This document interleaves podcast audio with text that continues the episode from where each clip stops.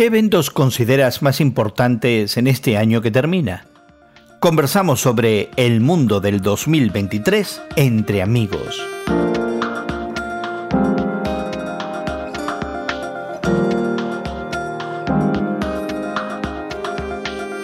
Gracias por acompañarnos entre amigos esta conversación semanal que tenemos Guillermo Serrano, el Samazón y tu amigo Gerson García. Queremos invitarte a que te suscribas a nuestro podcast que encontrarás en tu plataforma de podcast favorita. Encuentra Entre Amigos con Gerson García en Apple, Google, Spotify o donde quiera que consigas tus podcasts. Con tu suscripción eh, tendrás acceso a nuestros archivos, donde encontrarás otras conversaciones que pudieran interesarte. Por supuesto, también enlaces a los recursos que mencionamos en nuestras conversaciones y también la posibilidad de dejarnos tus comentarios, que siempre son valiosos y apreciados. Así que busca entre amigos con Gerson García en tu plataforma de podcast favorita y suscríbete hoy mismo. Hoy, eh, al concluir este año, queremos hacer una especie de resumen con aquellas historias que nos han impactado personalmente más o que quizás pensamos pudieran tener un impacto global a largo plazo. Sí, yo pienso que, que hay muchas historias muy importantes en el 2023, ¿no? En este año que, que está llegando a su fin, que a mí de verdad, no sé, ustedes me pareció como una ráfaga, ¿no? Que apenas estoy tomando aire y ya lo estoy exhalando, ¿verdad? Ha sido un año de muchísima actividad personalmente, pero también, también de noticias en el mundo. Una de las noticias que me llamó mucho la atención, aparte de las ah, terribles guerras ¿no? que estamos viendo eh, surgiendo por acá y por allá, Ucrania, Israel y, Hamas, em, estamos viendo también en el mundo de la tecnología cómo a finales del 2022 y en realidad tomando una gran popularidad y un gran ah, movimiento, ¿no? En, el mundo tecnológico, el famoso chat GPT, ¿no? Y la evolución de una fase más, de una era más de lo que se conoce como inteligencia artificial. Hay unos ah, genios, ¿no? Del mundo de la tecnología que, que lo ven como una gran revolución desde el punto de vista positivo y otras personas que están súper alarmadas, donde indican que es el principio del fin, ¿no? Donde las máquinas van a acabar con el hombre, van a vernos como, como una amenaza principal para las computadoras y los robots y que van a volverse en contra del hombre. Y cuando escucho esas imágenes eh, apocalípticas, me llegan las memorias, ¿no? De aquellas películas de Arnold Schwarzenegger donde la hacía de robot y llegaba del futuro al presente y empezaba a querer matar a, ciertos humanos que eran claves, ¿no? Eh, creo que es una, una noticia muy importante, la cual seguiremos viendo en el 2024, eh, las diferentes maneras en que el famoso chat GPT se va se va a estar utilizando y, y, los avances que va a tener desde el punto de vista positivo, siguiendo también con el otro lado de la moneda, ¿no? Como siempre, de, de estas grandes advertencias, ¿no? De, de, la hecatombe que se puede venir precisamente por esta evolución tecnológica que nos ha llegado. Ya, y fíjate cómo ha cambiado la conversación, Elsa, porque el eh, ya desaparecido eh, astrofísico Steve Hawking, eh, él alarmó ah, en su momento al mundo con ah, vaticinios catastróficos. Si una conciencia artificial, si un ente artificial con eh, conciencia de ser eh, tomara control con la superioridad que eh, conlleva, ¿verdad?, que una computadora tenga esa capacidad. Y nos alarmó a todos, dijo, va a ser la, el final de la civilización humana, ¿no? Y ahora, ahora hemos dulcificado eso, ya no es la conversación, ¿verdad? Incluso hemos cambiado la manera en que nos referimos a la inteligencia artificial como inteligencia artificial generativa, es decir, nos va a ayudar a crear cosas, ¿verdad? Y nos está evaluando mucho los dados eh, negativos. Yo creo que va a tener impacto, y tienes mucha razón en, subrayar esto, eh, va a tener impacto en el ámbito económico, ¿no? Y, quizás ya lo está teniendo eh, cuando, por ejemplo, la reciente huelga de los escritores y guionistas en los Estados Unidos forzó a una especie de cláusula de convenio laboral donde la inteligencia artificial no se usa para hacer el trabajo de ellos, ¿verdad? Así que estamos viendo ya las consecuencias bien prácticas de, esta tecnología, que por otro lado algunos de nosotros que somos más creativos estamos celebrando. Eh, si no, comprueba los gráficos que acompañan muchos de nuestros episodios entre amigos, que están generados algunos de ellos con inteligencia artificial, ¿no? Así que... Ahora entiendo por qué en los gráficos de entre amigos la imagen mía aparece tan desfigurada. es aumentada, Guillermo, aumentada se llama. Yo la quiero disminuida para mi figura. No, pero decía en mi caso, vamos a desfigurar un poco este tipo. Así que yo, yo lo entiendo perfectamente. Y sin embargo, me llamó mucho la atención una declaración del presidente Biden de los Estados Unidos que dijo, sí, yo estoy de acuerdo con la inteligencia artificial, pero tenemos que regularla. Mm. Entonces tiene la idea un poco, yo diría anacrónica, de que estas cosas se pueden realmente regular cuando existen tantos, eh, tantas personas que están utilizando este nuevo elemento ya de una manera activa y cuando ya tienen el producto acabado seguramente lo van a lanzar al mercado y eso es, no hay manera de regular estas cosas como en su tiempo, no se pudo regular el alcance de la Internet y en otros tiempos no se pudo regular por ejemplo, el lanzamiento de libros que en algún momento fueron prohibidos por las bibliotecas y qué sé yo, y que se les persiguió, y sin embargo, ahí las copias, de una manera muy rebelde, estaban a la vista de todos. Esta, este avance en la tecnología no se puede detener. Así es. Y la cuestión es cómo nosotros, como consumidores, vamos a ponerle a lo mejor un alto a muchas de estas cosas una persona recientemente que se reía de mí porque yo tengo el PlayStation número 2. Lo va a vender como pieza de museo. No quise realmente comprar los otros porque los miraba con mucho temor por las cosas que podían hacer, en las que yo era absolutamente un neófito, por ejemplo. Conectarme a la Internet para jugar juegos virtuales, eso para mí escapa a mi imaginación. Bueno, algún día tú y yo tendremos una conversación un poco más privada acerca de la fe en mundos virtuales, que es un tema que a mí me interesa muchísimo, y hablaremos de videojuegos pero me da la impresión, Guillermo, que le diste al clavo al hablar últimamente del valor del usuario, que define muchas veces el uso o desuso de nuevas propuestas tecnológicas. ¿no? Ha habido grandes avances en las comunicaciones y muchas veces los usuarios dicen, sí, pero esta no me interesa me interesa aquella, y toma vida propia a pesar incluso de la presión corporativa. Así que sí, le vamos a estar echando un vistazo a la inteligencia artificial.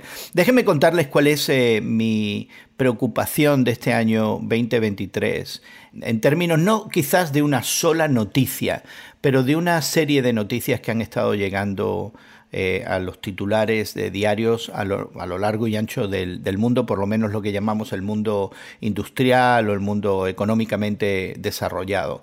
Y es lo que yo estoy pensando como la tercermundización de la sociedad contemporánea.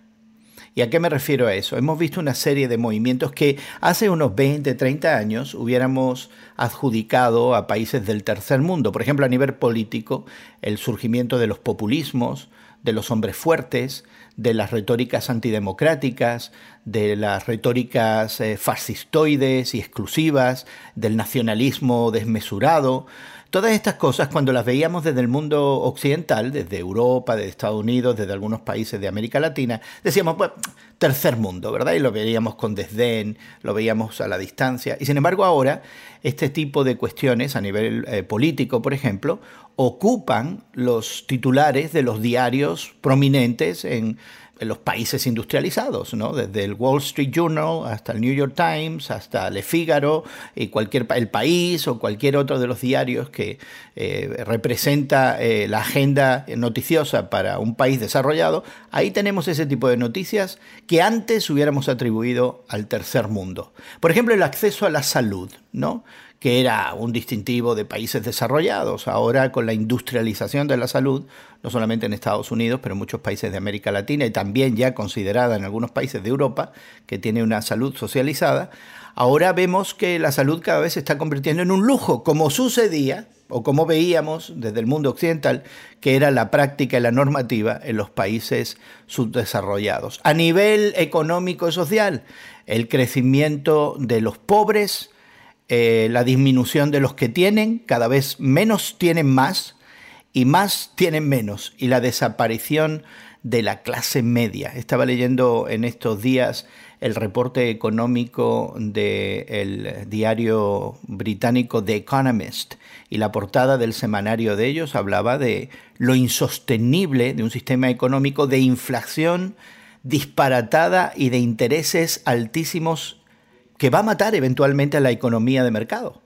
De nuevo, la tercermundización, de la economía. Así que hay una serie de noticias que si uno presta atención eh, pudieran representar una tendencia de la que el mundo occidental no va a escapar. Al hablar un poco del tercer mundo, me viene a la memoria esta cuestión atmosférica del niño, este calentamiento de un grado en los océanos, especialmente en la parte del sur de los océanos, y se llamó el niño porque apareció justamente en diciembre, a finales de, un año, cuando una parte del mundo celebra la natividad o la Navidad, y se bautizó esta corriente que calienta en un sentido los océanos y con efectos devastadores para, para el clima, y se bautizó como el niño.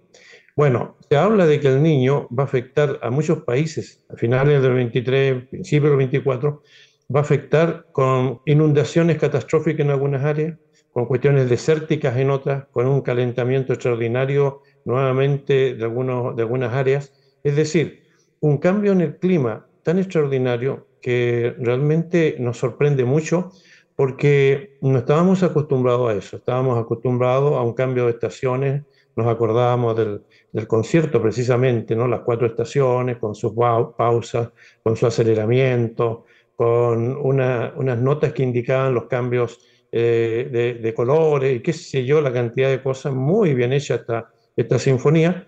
Y ahora pareciera que tenemos solamente dos estaciones.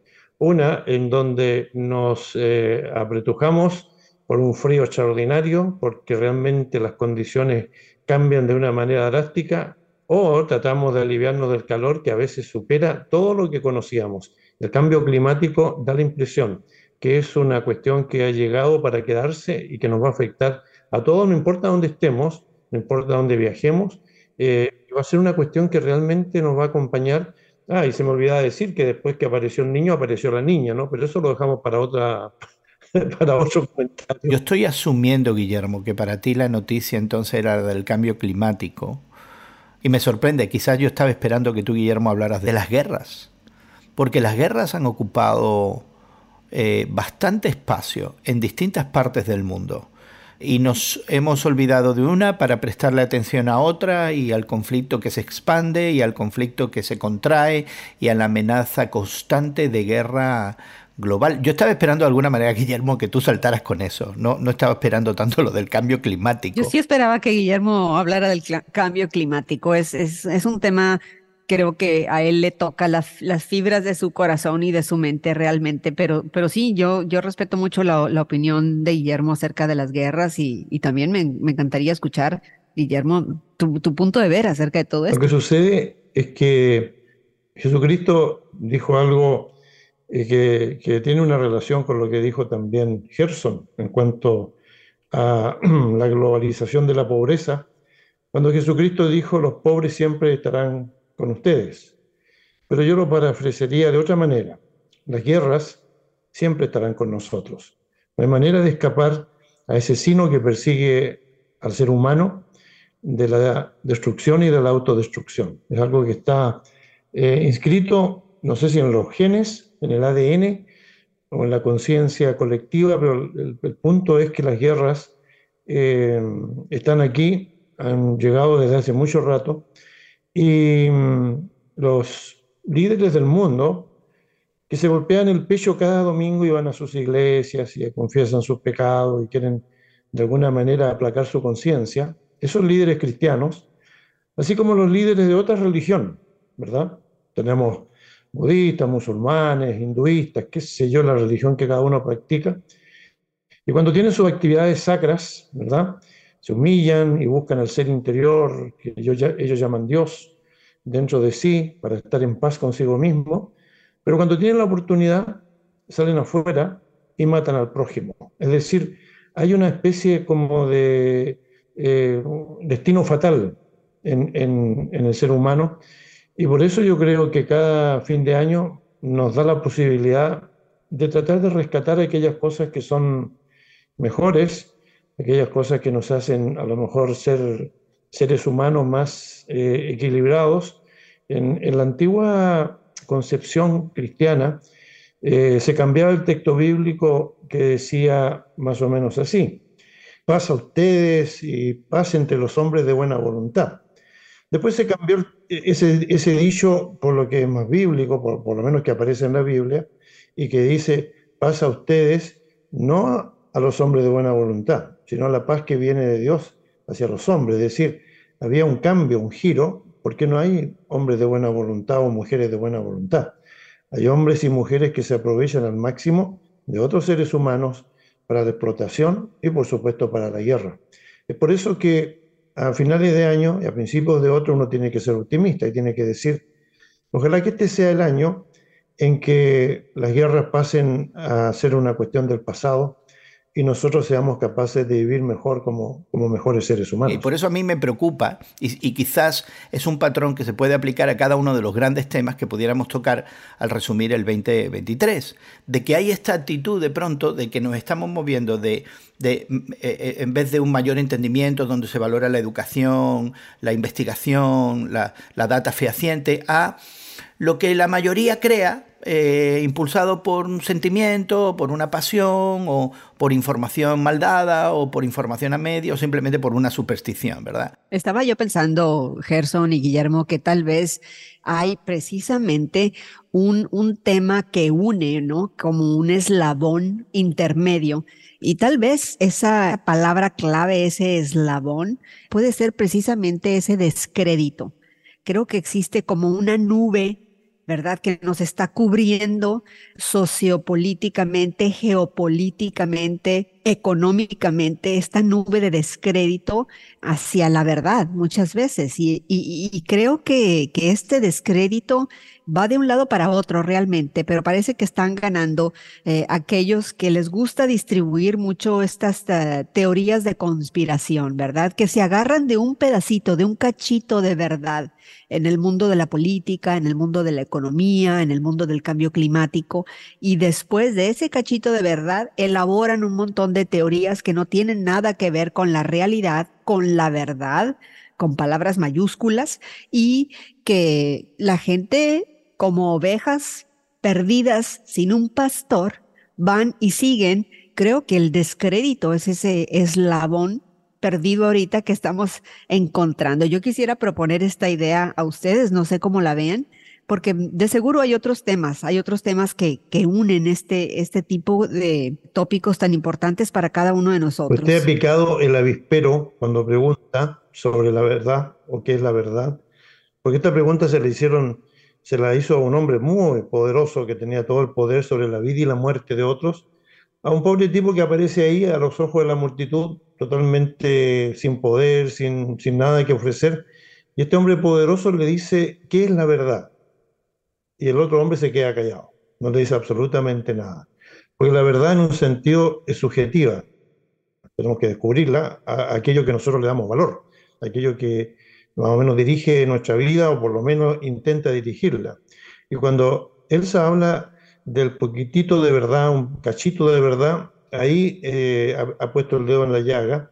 La verdad, Elsa, y le hago la pregunta que aquel hombre le dijo a aquel otro, ¿qué es la verdad? Pues creo que tenemos eh, la respuesta en ese libro magnífico que un Dios todopoderoso nos ha entregado y este libro magnífico, ustedes y yo lo sabemos, lo conocemos, eh, lo amamos, y es la Biblia, ¿verdad? Que para nosotros es las Sagradas Escrituras.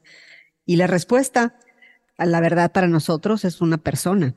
Y más que qué es la verdad, nosotros preguntamos quién es la verdad. Y, y la Biblia nos dice, en la persona de Jesucristo, Él responde diciendo, yo soy el camino, la verdad y la vida y quien me tiene a mí, lo tiene todo. Entonces creo que, que, esta gran respuesta, Guillermo, muchas gracias por hacer esta pregunta, pero esta gran respuesta eh, debe dejarnos meditando, meditando sobre estos grandes acontecimientos alarmantes para muchos de nosotros, eh, perturbantes, ¿verdad? Eh, como lo que hemos estado hablando, el cambio climático es algo que parece no tener regreso y parece que los seres humanos no estamos eh, poniendo nuestras, nuestras fichas en el tablero donde deben estar para poder corregir este curso hacia la autodestrucción que estamos eh, ocasionando en el planeta. Por otro lado, los, los movimientos extremistas que se están dando en, alrededor del, del mundo, en las naciones eh, industrializadas, en las naciones mm, históricamente democráticas, eh, Europa, Estados Unidos, estamos viendo también movimientos eh, muy extremos, ¿no? De un, lado, del otro, a ese nivel que, que, que, las masas, ¿no? Se dejan llevar por estos líderes populistas. Y estamos viendo también avances muy grandes que pueden ser peligrosos en el mundo de la tecnología. Pero empezando este año nuevo que, que va a comenzar, y terminando este 2023, creo que es bueno meditar, reflexionar sobre, sobre quién es la verdad y tratar de, de acercarnos a ella, ¿no? A, a, nuestro Señor Jesucristo. Si Él nos dice que Él es el camino y que Él es la verdad y que Él es la vida, pues la verdad, yo quiero acercarme, yo quiero acercarme a eso, yo quiero estar en el camino correcto, yo quiero eh, eh, saber la verdad, conocer a la verdad y yo la verdad quiero tener vida. Entonces, si Él es quien me la ofrece, pues para allá voy. Queremos eh, que te suscribas a nuestro podcast que encontrarás en tu plataforma de podcast favorita. Lo puedes buscar como Entre Amigos con Gerson García. Encontrarás además enlaces a los recursos que hemos mencionado. Podrás dejar también tus comentarios y además encontrar otros temas y conversaciones que pudieran interesarte. Si te encuentras acompañándonos regularmente en nuestro podcast, te invitamos a que lo compartas en tus redes sociales y les dejes saber a otros que tenemos estas conversaciones regularmente. De nuevo, búscalo como Entre Amigos con Gerson García en Apple, Google, Spotify o donde quiera que encuentres tus podcasts. Agradecemos a nuestros equipos técnicos en México y Estados Unidos su trabajo para que esta conversación llegue hasta ti. También nuestra gratitud para Elsa Mazón y Guillermo Serrano por darnos de su tiempo y conversar con nosotros. Y tu amigo Gerson García se despide de ti hasta otro momento en el que nos unamos a conversar entre amigos.